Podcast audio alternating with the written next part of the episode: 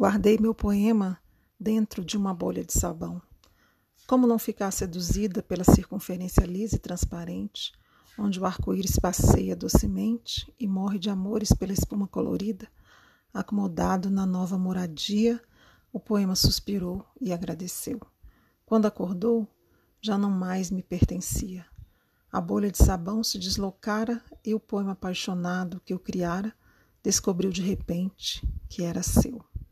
Flora Figueiredo, borbulhante.